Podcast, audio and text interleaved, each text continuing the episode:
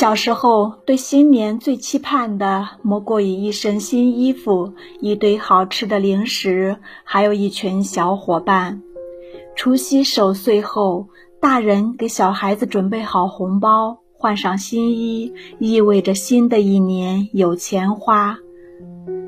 当第一声鞭炮响起时，家家户户齐放烟花，整个小镇瞬间热闹了起来。天空中绽放的烟花像一颗颗流星从天而降，壮观极了。烟花虽美，却也短暂。我常常为之感到叹息：为什么美好的事物总是稍纵即逝呢？后来。我渐渐懂得，有些人和事在生命中来过即可，只要在人们心中留下了美好的记忆，那就是值得的。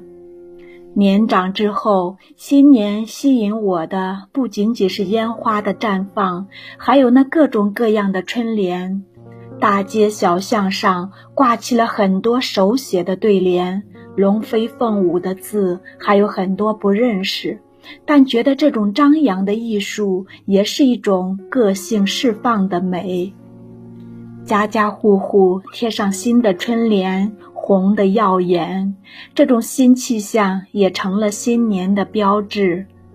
假装都认识上面的字，却不知一句话念错了一半，想来也觉得幼稚可笑。